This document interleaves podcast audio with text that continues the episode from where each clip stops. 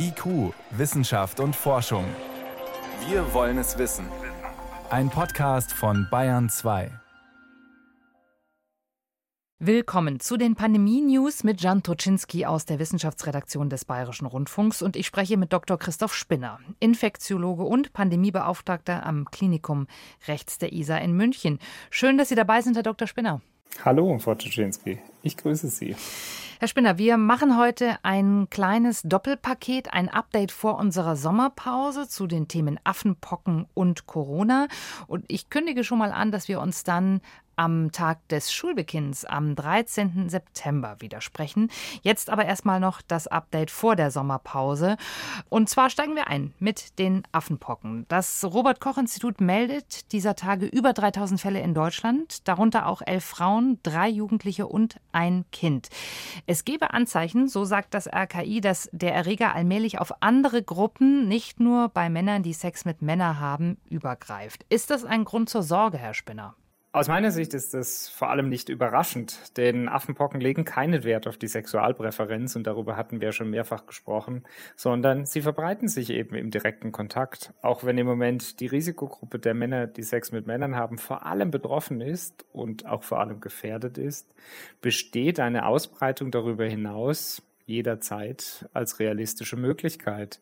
Und das betrifft dann eben auch heterosexuelle Menschen im Umfeld, beziehungsweise Frauen und Kinder, die mit Infizierten Kontakt haben. Dabei muss man auch nicht Intimkontakt haben, sondern es genügt in der Regel direkter Kontakt, vor allem zu infizierten Hautläsionen, den klassischen Pocken. Jetzt haben wir natürlich wirklich aufgehorcht bei den Fällen bei Kindern. Es gab auch schon Fälle in den USA, jetzt ein Fall in Deutschland. Was heißt denn das für die Übertragungswege? Können Sie uns das nochmal schildern? Sie haben es gerade angedeutet, also da ist kein Intimkontakt notwendig, aber kann das quasi schon beim Kuscheln passieren? Mittlerweile sehen wir ja in über 90 Ländern über 32.000 Infektionen. Und das macht auch deutlich, wie rasant die Infektionszahlen in den letzten Wochen zugenommen haben. Und dass es diesmal anders als bei vorherigen Affenpockenausbrüchen, vor allem in Afrika, nicht zu einer Selbstbegrenzung des Ausbruchs kommen wird. Im Gegenteil. Ich glaube, wir müssen uns darauf vorbereiten, dass auch dieser Erreger in relevanter Anzahl erhalten bleiben wird.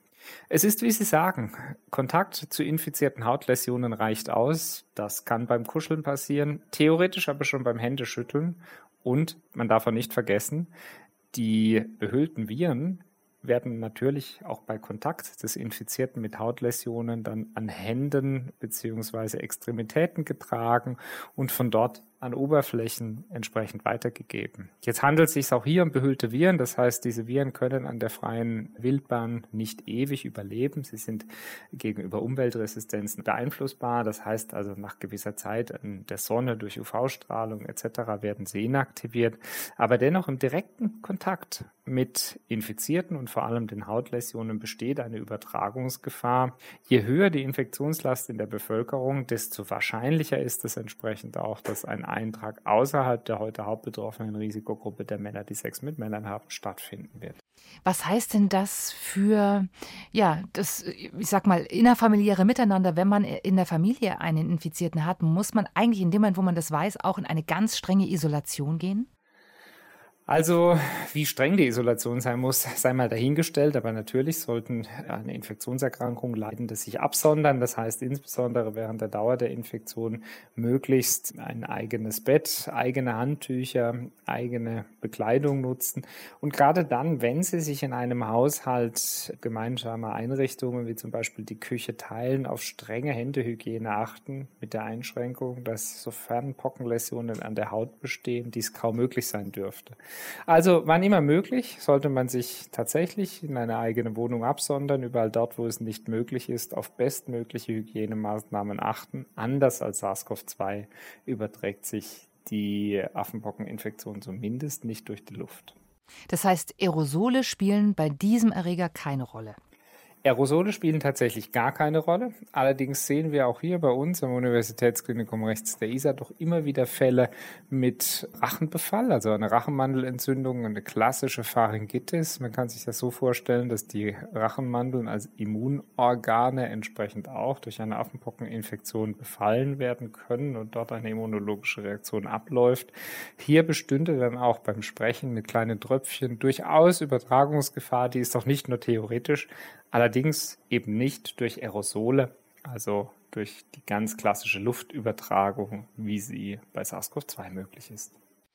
Jetzt sind wir ja den Affenpocken nicht hilflos ausgeliefert. Es gibt eine Impfung dagegen. In Deutschland sind gerade 40.000 Impfdosen ausgeliefert. 240.000 sind insgesamt bestellt. Es gibt eine kleine Diskussion darüber, ob das reichen wird oder ob es da Engpässe geben wird. Auch in den USA werden solche Engpässe befürchtet und daher gibt es dort die Empfehlung, dass man den Impfstoff nicht in den Muskel, so wie eigentlich üblich, sondern in geringerer Dosis unter die Haut spritzt. Herr Spinner, erklären Sie uns erstmal, wie funktioniert das immunologisch? Tatsächlich kann man sich eine Eigenschaft der Haut zunutze machen, dass es sich um ein sehr großes Organ handelt. Deswegen kann man Impfungen in den Muskel spritzen. Das ist die klassische Applikation. Die Affenpockenimpfung wird übrigens nicht intramuskulär, sondern subkutan geimpft. Das heißt, man spritzt ein Depot unter die Haut und man könnte theoretisch auch ein Depot in die Haut spritzen. Weil die Haut ein sehr großes Organ ist, ist die Annahme, dass die lymphatische Organ, also die lymphatische Reaktion, also die Auseinandersetzung unseres Immunsystems mit dem Impfstoff hier besonders langsam und ausgeprägt abläuft und deshalb möglicherweise einer subkutanen oder intramuskulären Gabe gleichkommt. Das ist allerdings nicht gewiss. Dafür gibt es nach meiner Kenntnis auch keine wirklich robuste Datenlage. Theoretisch funktioniert das. Idealerweise sollten dafür Studiendaten vorhanden sein. Das ist definitiv ein Einsatz außerhalb des Zulassungsbereichs und theoretisch könnte dadurch auch die Wirksamkeit verändert werden. All das hat sich die amerikanische Zulassungsbehörde FDA sicher sehr gut überlegt modellieren lassen oder zumindest Daten gesehen, die vielleicht auch öffentlich nicht bekannt sind, bevor sie zur Entscheidung kamen. Eines ist jedenfalls auch aus meiner ärztlichen Sicht unstrittig. Bei uns werden die Tage die Impfstoffe ausgehen, wie vielerorts in der Republik. Die nächste Charge soll frühestens im September durch den Bund ausgeliefert werden und selbst dann bleibt unklar, ob ausreichend hohe Impfstoffmengen mit den dann 240.000 Dosen, was eine vollständige Impfung von etwa 120.000 Personen erlauben würde, bestehen würde. Also ich persönlich bin auch überzeugt davon, dass wir noch mehr Impfstoffe brauchen und je größer die Infektionslast und je wahrscheinlicher Infektionen auch außerhalb der Risikogruppe sind, desto mehr Impfungen werden wir brauchen. Würde man diese andere Anwendung durchsetzen wollen und tatsächlich eine geringere Dosis brauchen, könnte man denn dann aber die jetzt ausgelieferten überhaupt verwenden? Sind die sozusagen entsprechend formatiert oder braucht es dann da eigentlich eine andere Abfüllung? Wir hatten ja so eine Diskussion durchaus auch bei den Corona-Impfstoffen, als sie dann für Kinder in einer anderen Dosis empfohlen wurden. Also äh, tatsächlich werden die Ampullen heute in einer bestimmten Konzentration ausgeliefert. Dabei kann eine Ampulle für einen Menschen verwendet werden. Sofern wir sie anders verabreichen sollten, dann braucht es dafür dezidierte Empfehlungen der Regulationsbehörde. In den Vereinigten Staaten von Amerika ist das passiert, in Deutschland und der Europäischen Union bisher nicht. Das heißt also, ein Einsatz außerhalb der Subkutangabe wäre eine klassische Anwendung außerhalb des Zulassungsbereichs, die in vielerlei Hinsicht nicht nur rechtlich problematisch ist, sondern eben auch unklar ist, ob die Wirksamkeit vergleichbar ist. Deswegen idealerweise müsste dann die Zusammensetzung, also die Abfüllung eine andere sein. Aber ich glaube, das sind ja alles Fragen, die wir jetzt nicht diskutieren brauchen in einer Situation, wo Impfstoffe ohnehin zu knapp sind. Ich glaube, die wichtigste politische Forderung muss sein, dass wir ausreichend genügend Impfstoffe für gefährdete Menschen in Deutschland zur Verfügung haben, während die Politik auch Gespräche mit den pharmazeutischen Unternehmern führen muss, dass genügend Impfstoffe zur Verfügung stehen. Denn eines darf nicht vergessen werden. Auch in Europa wird außerhalb Deutschlands kaum in so großem Stil geimpft. Es gibt eine Art europäisches Notfalldepot. Dennoch stehen vielen Ländern nur niedrige vierstellige Anzahlen zur Verfügung. Das ist und bleibt ein Problem für die hohe Infektionslast, die bei immunnaiver Bevölkerung täglich größer wird. Eine letzte Frage sei trotzdem noch gestattet. Wenn man subkutan impft, sind dann auch Reaktionen vor allen Dingen an der Einstichstelle an der Haut zu erwarten oder hat man dann wahrscheinlich ähnliche Reaktionen wie bei anderer Impfung auch? Also subkutan, intrakutan oder auch intramuskulär ermöglicht bei Lebendimpfstoffen, wie es die modifizierte Vakzine Ankara ist, die hier zur Pocken, Affenpocken und Kuhpockenimpfung eingesetzt wird, können mit systemischen Reaktionen einhergehen. Das heißt Abgeschlagenheit, Fieber etc. Lokale Reaktionen sind allerdings auch häufig und sehen wir auch häufig. Hm. Dann bleiben wir beim Thema Impfung. Allerdings wechseln wir zu einem anderen Erreger. Die britische Arzneimittelbehörde hat als erste jetzt weltweit eine Zulassung für einen neuen Corona-Impfstoff auf den Weg gebracht, und zwar gegen verschiedene Varianten des Coronavirus. Der sogenannte Impfstoff Spikevax Bivalent von der Firma Moderna. Bivalent, bivalenter Impfstoff, Herr Spinner, was heißt das genau? Das bedeutet, dass in diesem mRNA-Impfstoff nicht nur ein Epitop des Spike-Proteins kodiert werden kann, also in der Bauanleitung der mRNA, die den menschlichen Zellen dann gespritzt wird, sondern es gibt zwei verschiedene Spike-Epitope. Vielleicht muss man noch mal erklären, unser Immunsystem reagiert gegen fremde Eiweißstoffe. Zur Immunität gegenüber SARS-CoV-2 wird das sogenannte Spike-Protein, das Oberflächenprotein eingesetzt und die Bauanleitung der mRNA-Impfstoffe, wie dieses aussehen muss, versteckt sich eben im Impfstoff. Technisch ist es möglich, dass mehr als eine Bauanleitung eingeschleust werden kann. Das heißt also, wie in dem jetzt von Ihnen hier genannten Fall, der originäre Covid oder der originäre SARS-CoV-2-Wildtypstamm und eine Omikron-Variante, die in ihrer Konfiguration, also in ihrer Oberflächenbeschaffenheit, leichte Unterschiede aufweisen und diese Unterschiede gehen mit einer veränderten Bindestärke zu bestimmten Antikörpern einher. Also die Idee ist, unser Immunsystem zwar gegen das gleiche Eiweiß mit verschiedenen Modifikationen robuster immun zu machen, so dass wir entsprechend weniger gefährdet sind gegenüber neuen Varianten. Jetzt klingt es nach einer sehr charmanten Idee, zu immunisieren gegen zwei Erregervarianten. Gleichwohl, der Wildtyp kursiert gar nicht mehr in Europa. Omikron verändert sich auch weiter. Was machen wir, wenn wir im Herbst vielleicht dann wieder eine ganz andere Variante haben? Die Frage ist absolut berechtigt. Übrigens sind einige der Omikron angepassten Impfstoffe tatsächlich auch auf BA1 basierend, während bei uns längst BA4-5 oder fast ausschließlich BA5 zirkuliert. Wir müssen uns darüber immer im Klaren sein. Die Impfstoffentwicklung wird hinter der tatsächlichen Variantenlandschaft immer hinterherhinken. Es wird uns nicht gelingen, dass wir vorausschauend die Konfiguration und Veränderung des Virus vorhersehen können, wie man das beispielsweise bei Grippe in Modellen macht. Und es ist vielleicht auch gar nicht so stark notwendig notwendig, denn Tatsächlich ist das Oberflächenprotein von SARS-CoV-2 sehr viel robuster. Die Veränderungen, die auftreten, gehen zwar mit einer verringerten Bindestärke der Antikörper einher und deswegen kann eine Infektion nicht vollständig verhindert werden. Aber auch dreifach geimpfte mit dem ursprünglichen Virus Vakzin sind sehr, sehr gut geschützt. Das heißt vor allem vor schwerem Covid-19 und das ändert sich meines Erachtens auch jetzt nicht. Und theoretisch ist es aber möglich, einen Impfstoff auch noch gegen zusätzliche Varianten zu entwickeln, also einen polyvalenten Impfstoff zu haben. Ja, theoretisch ist es möglich, auch mit der mRNA-Technologie noch mehrere Spike oder mehrere Epitope einzubringen, gegen die sich die Immunität richtet. Allerdings gibt es ja heute technologische Grenzen. Also man kann nicht unendlich viele einbringen.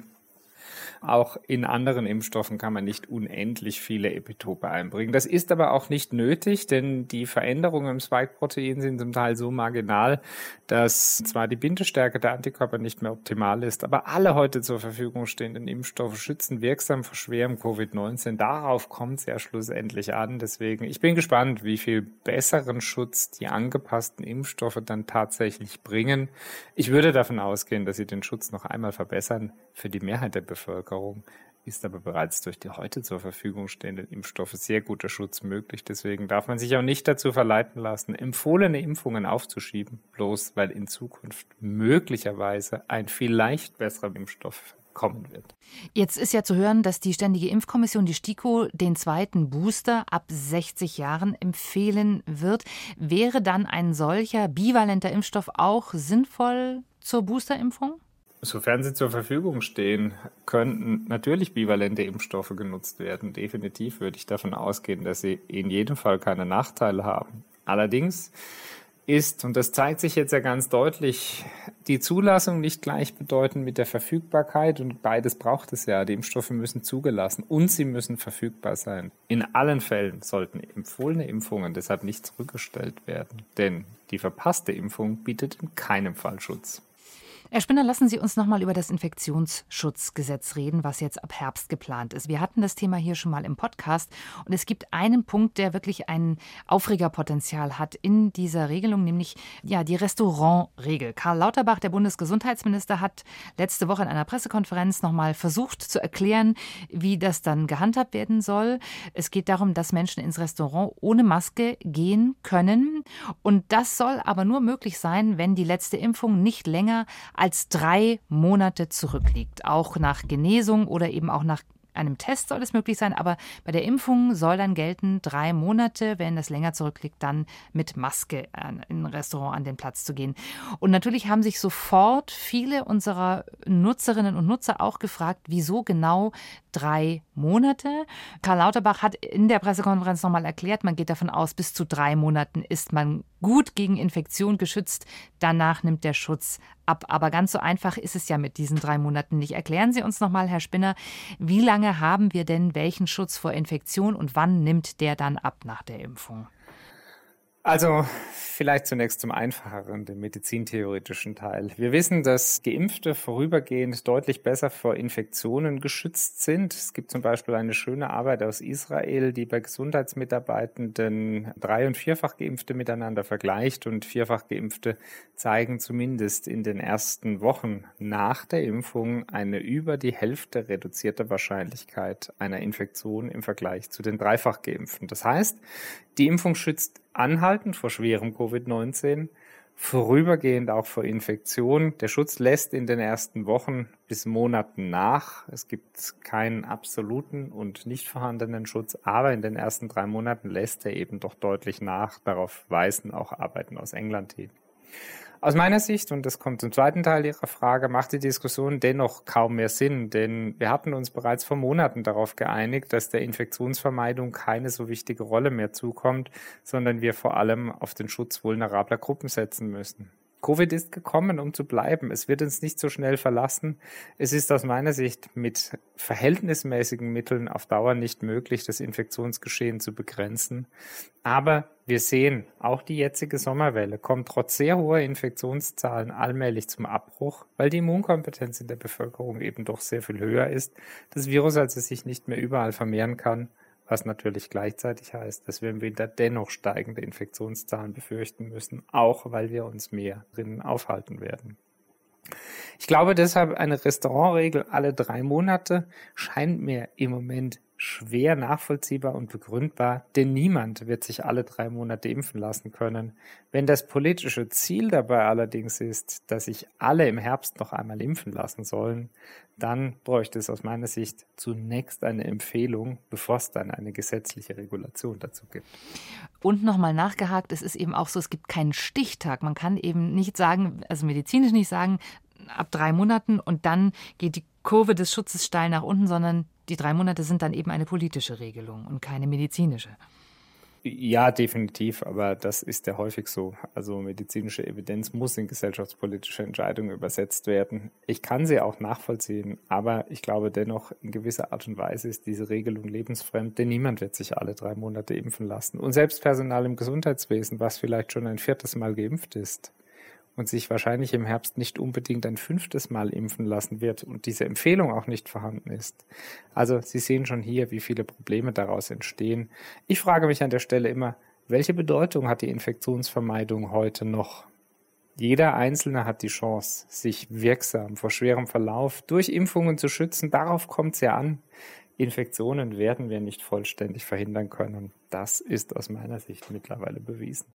Dann lassen Sie uns zum Schluss nochmal auf das Problem Long-Covid schauen. Immer wieder hier auch thematisiert. Es gibt viel Forschung dazu. Das ist bisher alles noch recht diffus. Aber es gibt jetzt eine ganz interessante Veröffentlichung, die zum ersten Mal ja sowas wie einen Hinweis hat auf eine mögliche Ursache für Long-Covid oder zumindest bei allen Probandinnen und Probanden etwas bemerkt hat, nämlich, dass der Cortisol-Level bei den Long-Covid-Patienten zu niedrig ist. Herr Spinner, können Sie uns erstmal erklären, was macht das Stresshormon Cortisol? Cortisol im Körper? Was passiert, wenn man davon zu wenig hat? Cortisol ist eines unserer wichtigsten Steuerungshormone im Körper. Sie haben es schon gesagt, es gilt als Stresshormon, weil es gewisse ja, aktivierende Wirkungen vor allem auf unsere Zellen hat. Deshalb ist ein absoluter Mangel aus Cortisol auch lebensbedrohlich und tödlich, weil der Stoffwechsel zum Erliegen kommt. Hohe Dosen von Cortisol führen tatsächlich auch zu einer gewissen Aggression. Es ist ein anaboles Hormon, was eben auch in Stresssituationen ausgeschüttet wird, aber auch bei gesunden Menschen einer zirkadianen Rhythmik, also das heißt tageszeitlich in unterschiedlichen Konzentrationen freigesetzt wird. Deshalb bezogen auf ihre Arbeit ist die Interpretation sehr schwierig. Das Cortisolhormon ist ausgesprochen anfällig. Konzentrationen morgens sind nicht mit abends vergleichbar. Es ist schon in der Laborbestimmung, aber auch bei der Entnahme extrem empfindlich, wie die Abnahme erfolgt, ob im Stehen, im Liegen. Dazu gibt es wirklich sehr enge Regeln, wenn man standardisiert basales Cortisol, also das heißt frühmorgendliches Cortisol messen und vergleichen will. Deswegen kann man alleine aus einer mittleren Cortisolkonzentration nicht automatisch rückschließen. Hier müssen viele mögliche Einflussfaktoren berücksichtigt werden. Allerdings mit Bezug auf Long-Covid ist aus meiner Sicht durchaus wahrscheinlich, dass es bei einem Teil der Patienten fassbare Stoffwechselursachen geben wird. Zum Teil zeigen andere Arbeiten ja auch, dass es eine gewisse Art von Autoimmunität, also einer selbstgerichteten Immunität des Immunsystems gibt. Es gibt so etwas wie eine nach der Entzündung fortbestehende Entzündungsreaktion im Körper, also quasi eine Inflammation, die entsprechend einhergeht. All diese Faktoren beeinflussen unter anderem auch den Cortisolstoffwechsel. Insofern eine interessante Hypothese aufgrund des von Ihnen jetzt angesprochenen Preprints aus meiner Sicht aber noch nicht belastbar bewiesen. Der Wunsch, der dahinter steht, ist ja, dass man irgendwann so etwas hat wie einen Marker, wo man sagen kann, ja, das ist einfach ein Parameter. Wenn man den misst, dann weiß man, das sind Patienten mit Long-Covid oder die sind anfälliger. Man kann es vielleicht auch schon während der Covid-Infektion messen. Glauben Sie, dass es sinnvoll ist, in diese Richtung tatsächlich auch noch weiter zu forschen und sich das tatsächlich genauer anzugucken? Wir brauchen dringend noch mehr Forschung zu Long-Covid. Meine persönliche Hypothese wäre, dass es unterschiedliche Ursachen für die möglicherweise gemeinsame klinische Endstrecke gibt. Also wahrscheinlich gibt es bei einem Teil der Menschen direkte Folgen der Infektion, die bleiben im Sinne von Organveränderungen, zum Beispiel die Versteifung der Lunge, die schon sehr früh auch bei Patienten aus China und Italien gezeigt werden konnte, die monatelang noch anhalten kann. Es gibt einen Teil der Patientinnen und Patienten, die autoimmunologische Phänomene haben, also das Immunsystem zumindest vorübergehend überreagiert. Manche Menschen, die noch unter ausgeprägten Entzündungsreaktionen leiden. Und es wird auch einen Teil der Patientinnen und Patienten geben, wo wir die Ursache nicht fassen können, wir also von psychosomatischen Beschwerden ausgehen müssen. All das bedarf genauerer Untersuchungen. Es braucht vor allem Definitionen und entsprechenden Methoden, hier eine Klassifikation zu erreichen. Und wahrscheinlich wird es auch unterschiedliche Behandlungsansätze brauchen. Also das wird noch ein Thema sein, was wir sicher auf die lange Strecke weiter begleiten. Herr Spinner, ich danke Ihnen erstmal für die Antworten auf alle Fragen heute. Ich wünsche Ihnen einen schönen Sommer und wir sprechen uns am 13. September wieder. Ich danke Ihnen, Frau Tuczynski. Ihnen gute Zeit, schönen Urlaub und ich freue mich auf unser nächstes Gespräch.